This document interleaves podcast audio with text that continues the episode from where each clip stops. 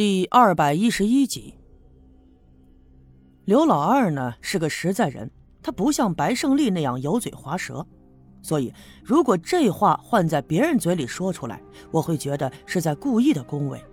可是啊，刘老二说出来的一定是他真实的内心所想，这让我心里头有些感动。我心里暗自的琢磨着，原本呢，我是怀着一个不可告人的目的来到这刘家镇的。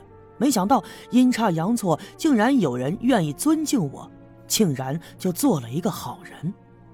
于是我们边喝边聊了起来。刘老二呢不胜酒力，喝了一会儿，他脸上就开始发红，眼神也有些涣散。呵呵，看来是酒劲上了头了。他端起酒杯冲我挥了一下，说：“小叶兄弟。”呃，要说咱哥俩那是有缘的，差那么一丁点儿，咱就成了亲戚。嘿嘿，呃，你呢就变成我妹夫了。听他说起这个，六姑抬头看了他一眼，丁桂兰也觉得不太合适，毕竟用不了几天的功夫，赵金凤和金枝要订婚了。丁桂兰悄悄地拉了一下刘老二的胳膊，可是他却并没有反应过来。叹了一口气，继续说：“哎呀，看来啊，这都是缘分呐。这东西你不信也不行。刚开始那段日子，咱们刘家镇上上下下百十来口子，那谁不知道我妹妹金凤看上了你呀？嘿嘿，人们都寻思着，用不了多久，你俩就能到了一块儿了。你呢，就成为了我们刘家的女婿了。”你看看，这不是造化弄人吗？所以说，缘分这东西，嗨，就拿我来说吧。很明显，刘老二已经喝醉了。不过呀，尽管他再怎么不胜酒力，这一点酒也不至于醉成这个样子。看他面红耳赤，眼神迷离，想必呀，有一些事情从他的心里被勾了出来。所以，酒不醉人，人自醉。他刚要接着往下说，六姑抬起头就瞪了他一眼，可是他并没有发现。丁桂兰用手拽了一下他的胳膊，又轻轻地掐了他一下，他这才一愣神，猛地缓过了神来，就发现自己有些走板了，只好尴尬地冲我笑了笑，端起眼前的酒杯又喝了一口。其实啊，我完全可以看得出来，刘老二的心里头他是有事儿的。因为他提到了我和赵金凤的缘分，又提到了他自己，而他的话说了一半又咽回去了。不过这些事情都跟我无关，我也没有心思去打听，就这样稀里糊涂的吃了一顿饭，我也假意的喝多，装作摇晃了起来。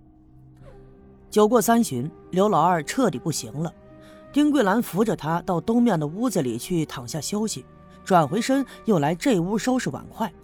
我起身要走，六姑呢没有挽留的意思，亲自穿鞋下地送我出门。走到院门口，她低声对我说了：“小叶呀，六姑跟你说的事儿，你可一定要答应我。等到月底金凤订婚的事办完了，你们就走啊。”其实啊，我心里并没有想好该如何答应这件事。不过六姑反复的跟我提起，我也找不到拒绝的理由，只好冲她点了点头。六姑在我肩膀上拍了拍，转身回屋去了。虽然说我没有刘老二醉得那么厉害，但是出门一见风以后，也感觉有些头晕目眩。此刻太阳已经落下了西山头，这刘家镇也变得朦朦胧胧起来。我顺着村里的小路往回走。走着走着，就觉得天旋地转，有一股子热流顺着胃口直冲喉咙。我赶紧往右边靠，就来到了小树林的边上，扶着一棵树，哇哇的吐了起来。这吐了好一阵子呀，才觉得有点舒服了。而此刻呢，天已经彻底的黑了。临近月末，天上的月亮只剩下了一弯，好在星星比较明亮。所以也能勉强的看清眼前的一切。我刚要继续往前走，忽然恍惚就看到前面的树林里有人影晃动。虽然说我已经醉了，但是啊，这敏感是根植在我的骨子里的。我慌忙的就闪到了一棵树下，往前面看去。只见前面不远的地方有两个人，是一男一女。我看不清他们的模样，也没办法根据身形分辨出他们到底是谁。我这心里头暗自琢磨：难道说又是白胜利和刘玉梅？就在这个时候，那女人开口说话了，她的声音不大，我不能完全的听清楚。不过呀，我还是听明白了大概的意思。你不是说好了要带我走的吗？你这个骗子！亏得我呀，替你瞒着隐着的，不把你的事说出去。我不就是寻思着能跟你过个好日子吗？现在你又来跟我说这些，来这一套。你当咱刘家镇就你一个男人吗？啊，你当老娘缺男人吗？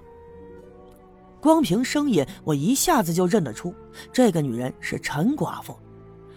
看到她跟一个男人拉拉扯扯，我一下子精神了起来，刚才的醉意瞬间就不见了。因为我想起那天晚上在屋顶上听到的陈寡妇说到的一切，这段时间我一直就怀疑跟陈寡妇暗地里相好的那个人就是哑巴。